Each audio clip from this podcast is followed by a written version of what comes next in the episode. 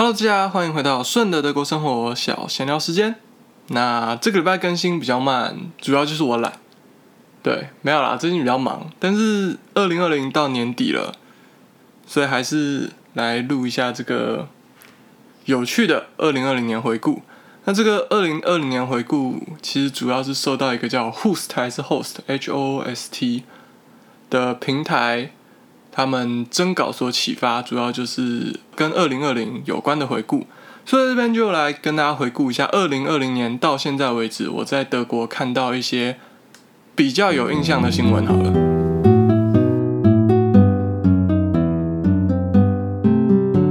那我们就来开始一二月最大的新闻有两个啦，其中一个是特斯拉的投资争议。特斯拉平常大家都知道嘛，他们在中国生产 Model Three 嘛，然后。也在美国生产 Model S 跟 Model X 嘛？哎，还是相反？我不确定。反正他们本来要在欧洲设一个生产基地，他们要设在柏林郊外的布兰登堡州。但其实这个时候大家就很不理解了。就其实长期有在关注这件事情的，就知道特斯拉喜欢选一些很潮的地方设厂，不然在戏谷。但其实很多在特斯拉工作的戏骨工人，因为你知道戏骨都是一些 high tech 的产业，所以当地的物价、生活水准非常高，不是一般蓝领阶层能够负担得起的。所以我曾经有看过一些报道，他们是找一些那些工人，可能从美国比较贫困的地方来，那这些工人他们不可能住得起戏谷附近的房子嘛，甚至他们可能连当地的交通票都买不起。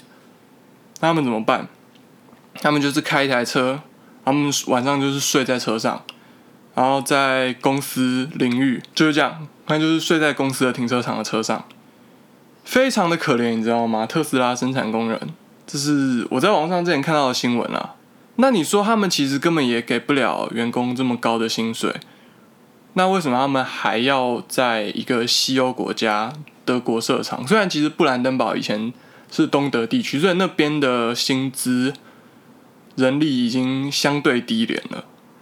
其实他们看重的是德国这个汽车生产的金字招牌，德国制造的东西，像是宾士、B M W、保时捷。虽然这些东西现在也有什么南非厂、匈牙利厂，大家都知道，但是德国它就是有一块金字招牌在那边。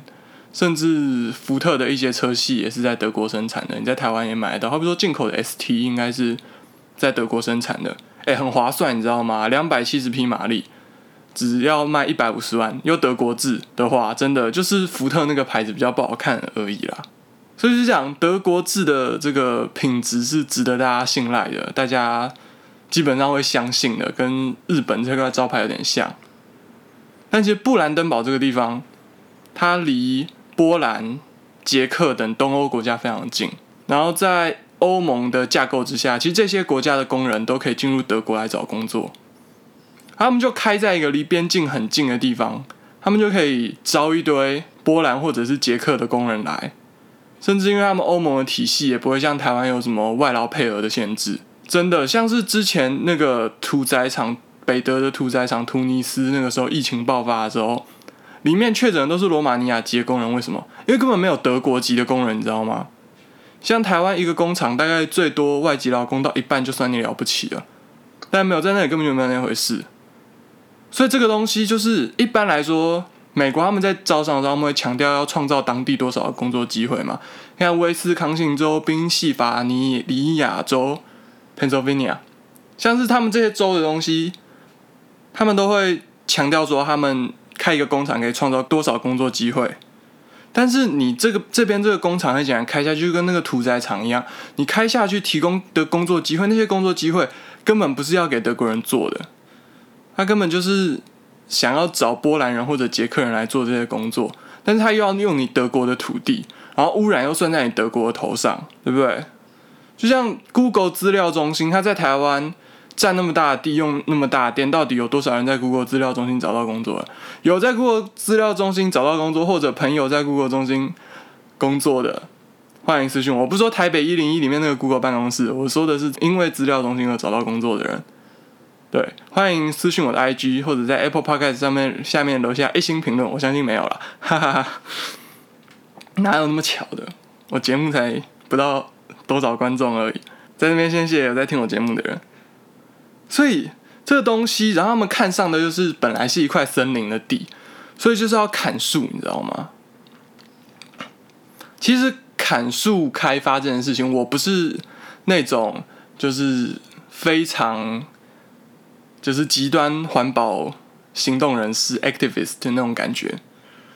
就是如果一个东西它真的可以创造它的价值的话，或许我们必须要做出多少的牺牲来维持我们经济一定程度的成长。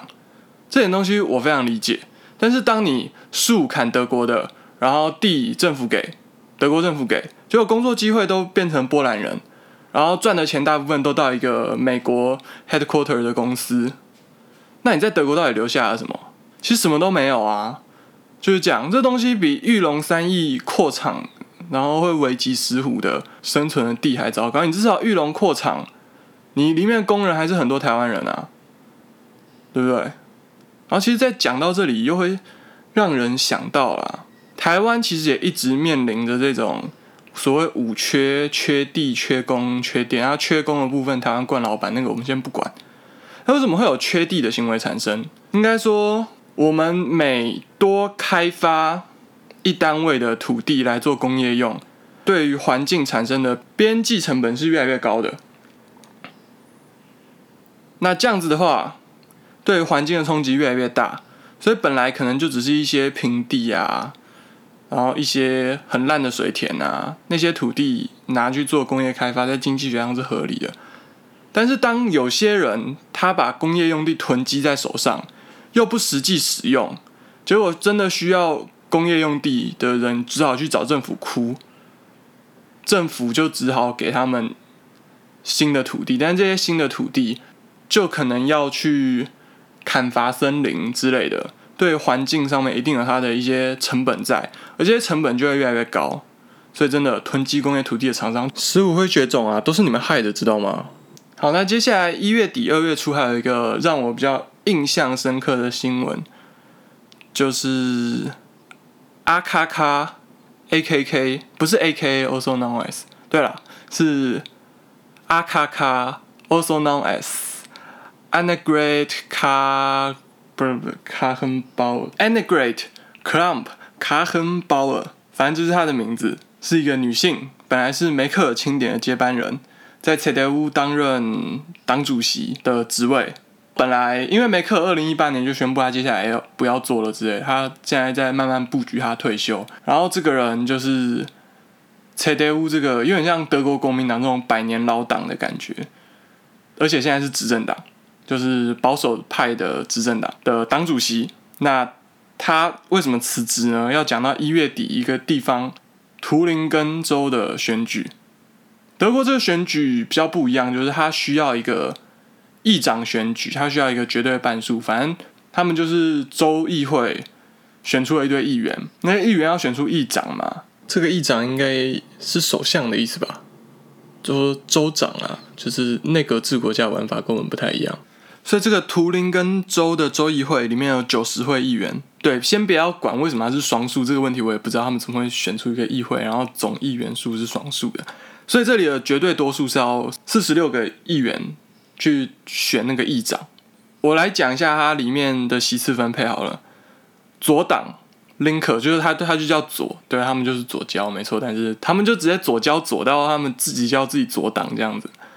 对，迪林克二十九席，然后另外一个左派政党 SPD 八席，然后绿党五席，反正加起来这些泛左的加起来有大概有四十二席，然后。右派的政党比较保守的 CDU，它就占比较右偏中的位置。然后主张经济自由开放的 FDP，跟德国极右派极端政党 AfD 这三个政党是右派的。但是这个 ifda 因为太右太极端了，他接受不了 CDU 那种中间右的路线。而他们两个分别是极端右，在这里是二十二席。然后中间右的 CDU 在这里是二十一席，但是 FDP 他虽然主张经济自由，但他也是比较偏中间的。然后五席这样，哎，你听到这里觉得五席那个小党好像不重要，对不对？我跟你讲，你觉得它不重要，你就错了。后面故事峰回路转，全部都是因为这个小党。但是在前两轮投票，反正他们投票分一轮一轮嘛，然后只要没有达到绝对多数的话，就会再进入下一轮。然后不像台湾以前选班长，要是很多的话，就是有些啦，每个班级玩法不一样。反正如果要绝对多数的话，可能就是选第一轮，然后把表现比较差的剔除掉，然后最后两个人再选，保证达到绝对多数。这样没有这边没有，德国没有这件事情。德国尊重少数人的声音，你不可以因为人家票少你就逼人家退。他们是在民主自由的风度下，这些候选人可以自己自己决定自己要退出这个选举。然后，如果你觉得啊，他们那些人都很烂的话，你也可以在下一轮就决定你去加入这个选举。这个玩法是这样，还蛮有趣的，我觉得。市长选举也是，下一次再跟大家讲最近斯图加特在选市长，就我住的城市。很有趣的，这个故事也很有趣。你知道德国人他们都完全没有在 follow 这些新闻，我觉得很神奇。这政治上的抓马多好看啊，比你们那个所谓他都好多了。然后他都是德国的犯罪悬疑影集，但是他其实没有什么犯罪悬疑的地方，基本上是推理片。故事都发生在人死了以后，警探查案，然后德国人就坐在电视机前面猜犯人，像我们看柯南猜犯人一样的那种感觉。然后我们觉得这样很有趣。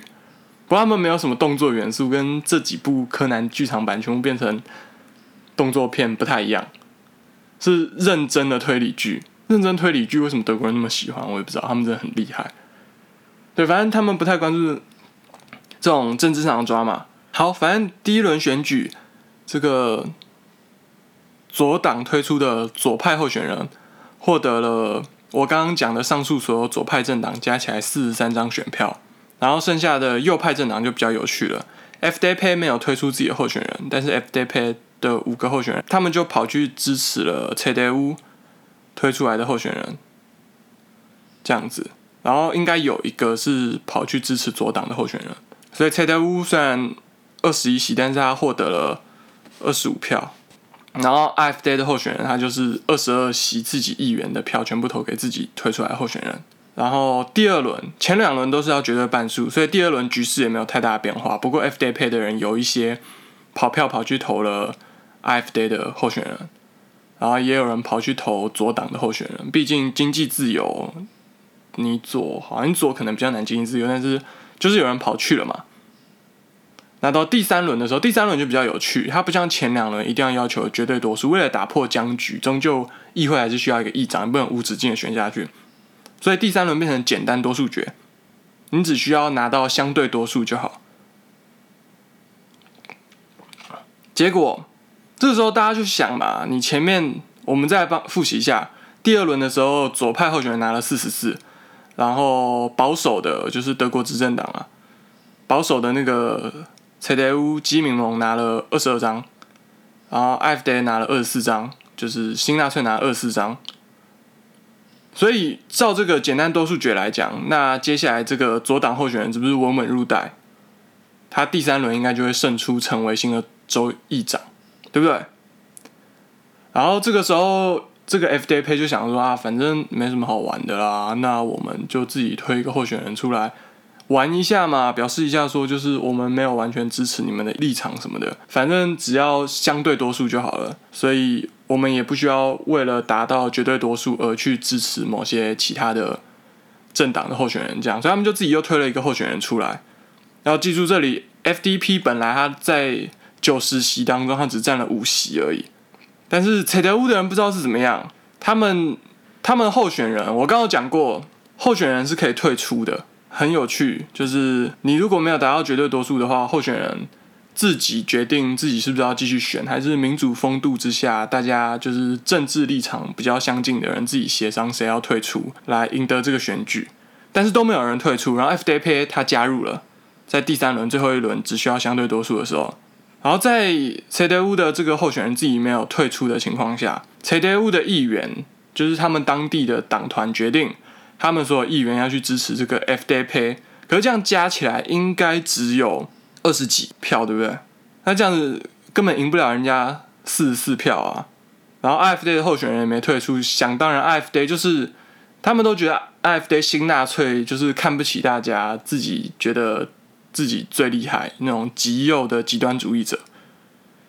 结果他们最后一轮二十二席里面二十一个人也跑去支持这个 FDP，就是只有五席的这个小党推出来的，然后留一席自己在那边，所以就变成这 FDP 加一加，大家数学不好，没办法，帮你们加四十五票。赢过了那个范佐四十四票的候选人，是不是很可怕？对不对？所以就是变成这样子一个，他在议会里面实质只有掌握五席的政党选上了议长，然后蔡德乌有帮一把，但是同时新纳粹也退了一把，就变成说，你为了不要让就是左派政党当选，结果。你 CDU 去跟 IFD 合谋吗？而且重点是这个东西它没有很明显，所以它是投票投出来，大家都吓傻了。因为 CDU 也没有事先说自己候选人要推出，IFD 的也没有。结果他们就这样子拿了四十五票，就是让一个人拿到四十五票，然后就变成 FDP 是受到这两另外两个比他大的政党帮助才上去的，也成了德国第一次就是这个新纳粹 IFD。支持的候选人当上议长的历史，这就写下了一个新历史。但是 FDP 觉得，看我这样子，我一个少数议长，就是我席次这么少，我怎么玩之类的。而且还是在 IFD 的帮助之下才当上的，他就觉得你知道太丢脸了，所以他自己后来又辞职了。但是不讲，然后接下来大家在讲说，你铁德乌怎么会跑去跟 IFD 合谋？就是你保守的基民盟怎么会去跟激进的新纳粹去合谋推出一个？州议长选举嘛之类的，反正在德国就这样引起一个轩然大波。当时的党主席所谓的 A.K.K 名字太长，我不想再念一次。特克朗卡亨鲍尔，对，就是他，就辞职了。对，就是这样辞职了。梅克尔接班人的陨落，这算是我觉得一个比较有趣的大新闻吧。然后这个抓马真的有够精彩。然后同时在二月底的时候，在哈瑙也有一个极右翼人士跑去枪击移民，就是移民开那种小店啊，然后极右翼人士就拿枪进去毙，然后跑了三家店才被抓到的样子。就是我们这边的新闻媒体好像遇到那种回教徒去发动恐怖攻击的时候，我们的版幅都比较大，就在台湾。但是当他是一个欧洲白人，一个反移民的欧洲白人去对移民实施这种暴行的时候，就是除了之前北欧那次大家都知道很严重的那个以外，就是新闻上关注的幅度好像都还不够。但这算是就是与今年十一月奥地利下半年穆斯林发动的恐攻做一个很强烈的对比啊！我觉得就是任何事情走极端就不好，然后。长期以来，社会好像就是觉得啊，回教徒就恐怖分子啊之类，你不会说啊，那个让其他什么白人就是恐怖分子之类的，这其实是很不公平的。就是在这里跟大家简单讲一下。然后到三月开始，德国疫情差不多开始爆发了，然后大家就开始囤积式购物，德国人会抢卫生纸。那个时候大家就在算说，到底多卖多少卫生纸，然后网络新闻照片。一直出来，大家整车整车的卫生纸搬，真的啦，不是只有台湾人会疫情爆发，然后听信谣言去抢卫生纸，然后你觉得欧洲先进国家都不会？没有，德国也会。好，我们这个讲到这边，接下来呢？哦，他们疫情会爆发，是因为他们办一个嘉年华最后的庆祝活动嘛？大家都知道，就是疫情，他们觉得那个在意大利没关系，所以他们就办了，结果。就是一开始就几个人而已，就因为嘉年华是一个上万人聚集的活动，所以才导致这个疫情的爆发。真的，这个病毒真的太狡猾。应该说德国人他们没有经历过 SARS，他们不知道一个病毒可以多可怕。可我觉得他们到现在就算死了一万多人，他们还是不知道。毕竟他们流感平常一年就死一万，没有啦，比较严重的年死一万啦，平常可能死个六七千吧，反正就是这样。然后。接下来五月，其实我觉得没有什么特别让人印象深刻的新闻。然后到了六月，他们总算想出了方法，他们载了一个 Corona App，就是他们疫情已经失控到不像台湾，你可以一个确诊者，然后你去疫调抓出一串肉粽，没办法了，所以就是载这个 app，然后这个 app 是蓝牙还是 NFC 的技术，其实我对这方面技术不是很了解。总之就是会记录你有遇过的人，然后你遇过的人的 app 后台就会记录你遇到了哪些手机。然后接下来，当这其中有人确诊的时候，你的手机就会跳出来说你跟潜藏的确诊者的手机有接触，这样子运作的一个 App。我个人是没有装，因为它要求要 iOS 十三点六还是十三点五，然后 iOS 十三点四。你知道它出来是 iOS 最新版本十三点五，然后就要求十三点五。德国人真的很棒诶，你知道十三点五 bug 很多，根本不敢升级嘛，然后。我错过升级到十三点七的时间了，所以现在我又不想上十四，因为我手机其实很旧了。在想要不要换十二？你们可以那个在我开个赞助链接，如果你们想要抖内我十二的话，好了，我不开，我不开。对，所以 Corona App 出来了，在六月十四号的时候，然后六月二十二号的时候，那个时候大家要记得，美国最严重的事情是什么？BLM（Black Lives Matter）。然后那个时候不是发生了很严重的抗议示威？然后示威到最后，其实变得有点暴动，就是他们也不管店是不是白人开的还是黑人开的，就是砸店抢电视。人家香港抗议，他们会抢，顶多抢矿泉水而已，而且警察也是进店拿到矿泉水都拿，双方都一样。其实我觉得甚至警察更黑啦，那个示威者还好啊。美国反正就是这种运动，大家激情起来。然后就失控了，这样子嘛。好，他们没有非裔人士，OK？对，因为他们以前在非洲画地盘，他们就没有抢到，所以不会有一堆，不会像法国一堆非裔的法国人，对，非洲裔的法国人，所以基本上就是一堆白人呐，或者是土耳其人，这边还蛮多的。青少年他们觉得太无聊，他们想砸店抢东西，所以在我住的这个城市斯图加特，六月二十二号。他们就不知道为什么在网络上偷偷策划一个要去就是制造动乱的活动，但是他们其实没有什么中心思想跟立场，表面上好像响应 B O M，但是其实我觉得他们只是想要捣乱的，因为疫情啊，就是疫情他们大家都闷坏，所以他们就想要作怪这样子，大概是这样子一个东西，然后真的很可怕，你知道，因为我们这个城市其实治安平常非常的好。是好到那种，就是大概十点十一点，女生啊，可能不敢单独一个人走在街上，但是你三五还是敢走在街上的这种程度，当然不能跟台湾比，但是相对好。然后欧洲因为个人隐私保护很好，所以基本上没有装什么监视器。最后大概十几二十家店被砸，但是都没有人被抓到，有抓到二十二十个人啦，但是。你也没有办法掌握明确的犯罪证据，除非你真的有从他们那边搜出赃物之类的。然后他们就开始装监视器了，变得跟亚洲一样，你知道？但是这对德国人来说，其实是一种价值上的毁灭，就是人与人之间互信的毁灭。我们必须要开始依靠监视器了，以前不用的。然后六月底还有两件事情，一个就是德国的 FinTech 公司 Wirecard 破产。对，虽然人家是很大的支付公司，但是我们在台湾都没有听过。然后他破产其实跟疫情没有什么关系，他只是做假账刚好被发现，他有一笔钱在公司里面凭空消失找不回来，然后因为找不到那笔钱就破产了。那另一个大新闻就是汉莎航空，因为受到疫情影响，国际航运业大萧条，所以它跌出了 DAX，然后替补进去的是一家房地产公司，呃，德国房屋公司，它基地在柏林。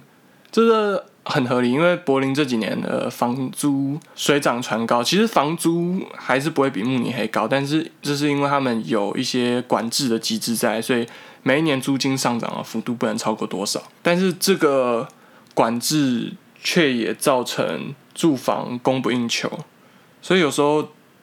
就会有人说这种管制真的好吗？但是如果真的都不管制的话，就会变成说拥有资本、拥有房地的人，他会拥有更大的力量去定价，然后去影响这个市场之类的。然后就最后你就搞到可能伦敦房屋周租两百五之类的，柏林那还不用，柏林大概月租五百一定找得到。应该说在欧洲不一定是加钱价格的问题，不过德国人平常缴税缴蛮多的啊，但是。如果你不缴税，然后维持一个小政府的话，最后你的钱也是被资本家收去了，这样比较好吗？不好说，这是不同政治信仰上的东西。反正柏林房子真的很难找，我同学一直在靠北。然后七月七月底的新闻，七月二十九号，美国他们宣布要从德国撤军了。然后这个就让德国人发现，哎，看好像有点可怕。所以他们上次就有一个国家警报日的演习。然后我就详细就不讲了，去听我上次那集讲九月费日常，大家就会知道国家警报日是怎么一回事。如果还没有听过的话，快点去听哦。六月的时候，德甲他们开始恢复比赛，但是是闭门的比赛。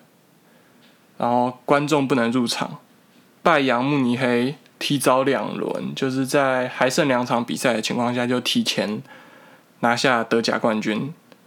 但这种事情其实小事啊，我觉得比较有趣的就是我的城市的足球队又从德乙升回德甲了，他现在真的是个升降机，你知道吗？就是在我刚到德国的时候，他在德甲。然后在那边待一年，然后就被踢到德乙去，然后在德乙打滚了一年，又回到德甲。就他们联赛是有升降级制度的，然后有很多队这样子。然后我本来想说，趁他在球队在德乙的时候，球票可能比较好买，可以去看个球。不过疫情就爆发，所以我也没去看到。啊，然后在八月的时候，拜扬慕尼黑拿下了欧冠的冠军。这个欧冠就是一个足球联赛那种感觉。反正他们在最后击败了巴黎圣日耳曼。拿下了冠军，然后要知道，巴黎圣日耳曼它基本上是一个邪恶帝国，它球队主力姆巴佩的薪资就已经超越拜扬慕尼黑全队了。你知道看到氪金玩家吃瘪就会很爽，就是我们这种男人普遍的心态嘛。但其实，在这种时候，你会觉得拜扬慕尼黑好像是正义的一方，但是在德国国内德甲，就是又完全变成另外一回事。像我的城市嘛，它基本上就是一个升降机，但是它现在在德甲底部当升降机，就是有时候掉到德乙，有时候再升回来。但是你要知道，二零零九年是德甲冠军，你知道所谓 Deutsche Meister，那为什么会沦落到这么悲惨的地步？其实就是因为他们夺冠以后，隔年两个主力直接被拜仁慕尼黑买走，所以后来其实有一点世仇，你知道吗？但也没有什么好世仇的，因为从此之后球队一蹶不振，完全比不起来。的那种感觉，就是拜扬慕尼黑在德甲就有点像荆州勇士队，你知道？台湾就是很多那个妹子啊，就战机迷啊，然后到处跑啊，一下 Curry 粉，一下 LeBron 粉啊，看湖人勇士谁战绩高啊。然后之前因为 LeBron 在骑士，骑士拿总冠军就跑去骑士。你看现在还有哪个妹子会穿骑士球衣走在路上？不会嘛？真的，这种东西要有一点原则，好不好？像我爸以前在 Boston 念书，所以他就是塞尔提克铁粉，所以我从小就跟着他看塞尔提克，这十年来就始终如一看塞尔提克。没有啊，那可能有人是拉布朗粉啊，但是战机迷，你看了就会有一点。不爽，然后你知道这种东西就是邪恶帝国金钱的游戏，就是拜阳在德甲也是那个邪恶帝国。你要是德国很多人也是支持啊，但是也有很多人会觉得这样子真的很不好。很有趣，就是一个氪金玩家让一个氪更多的玩家吃瘪，大家好像有点爽，但是想想他平常在德国也是个氪金玩家，就这样。关于这个新闻没什么评价。我是查到网络上新闻，就有人讲说巴黎圣日耳曼这个吃瘪，让有些人觉得很爽。但他现在背后基本上根本就是卡达整个国家的钱在玩这个球队。好，这个新闻部分就这样。啊，九月一个新闻，其实九月我自己比较有印象的新闻，其实大家可能不是很关注。反正就是德国发现了一只非洲猪瘟的猪，死猪、野猪。哦，德国野猪到处都是，我上一次有讲过。那其实，我觉得德国的野猪一定有很多已经染上非洲猪瘟了，因为在前一年的年底，他们就在波兰的跟德国的边境附近，靠波兰的那边，波兰有发现野猪感染非洲猪瘟。然后在前半年，他们是在波兰另外一边的国境附近有发现野猪感染非洲猪瘟。所以这个非洲猪瘟只需要半年就可以跨越整个波兰的范围。波兰其实很大，那跨过一个边境不可能会需要拖到半年那么久，因为欧盟他们各国边境的墙现在基本上都已经拆掉了，所以他们是没有管制的。你知道野猪爱怎么跑就怎么跑，只是今天刚好被发现了而已。然后从这之后，从法兰克福入境的航班就都要过 X 光机行李检查，你里面有没有猪肉，就是这样。但是我觉得我们的政府可以稍微去了解一下这件事情，你就会发现其实可能需要更早开始采取这个措施。但我觉得最有用的还是加强民众的这方面的知识教育，然后民众自己要自律，培养有品德的公民，这个才是终究治本的办法。但是没有这个治本的办法的时候，这样子其实也可以啦。补充一个八月十的新闻，就是有一个德国男子他在裸体海滩 F 卡卡，这个 F 卡卡裸体海滩的部分，我们上一次讲过了。他在那边做日光浴的时候，他衣服就放在旁边，就他衣服就被叼走了，被野猪叼走了。然后就上了新闻，还有翻成中文，就是你查柏林德国野猪就可以查得到，就是一个扬名国际的新闻。我也不知道这种新闻台湾怎么会有，但是蛮有趣的。德国真的野猪到处都是，晒个日光浴也不可掉以轻心哦。那不知不觉来到十月，疫情仍然持续，而且第二波疫情山雨欲来，越来越严重了。那这个时候。史潘确诊了，德国的卫生部长就把他想成德国陈时中好了，不过他是 gay，他是德国政坛少数公开出柜的 gay，然后他确诊了，然后网络上就有一些天主教团体就开始消费史潘，我觉得这种行为真的很不好。就是之前不是有人说什么这个 coronavirus 是人类对同性恋的惩罚之类的，然后他们那个时候又开始在讲。我真的觉得啦，就是大家性别友善一点嘛。好啦，今天 podcast 就录到这边，喜欢的话欢迎在各种不同的收听平台追踪我。我们 podcast 在 Apple Podcast、KKBox、Spotify、Google Podcast，甚至喜马拉雅之类的地方，以及 Host 都听得到。如果可以的话，全部的平台都帮我按一轮订阅，也是很棒的选择。然后接下来的这几个礼拜，我应该会办一些抽奖活动。大家可以追踪我的 IG 以 follow 详情哦。就这样，我们下周再见啦！希望大家二零二一年都可以过得比二零二零年更好哦。虽然现在讲好像有点早，拜拜。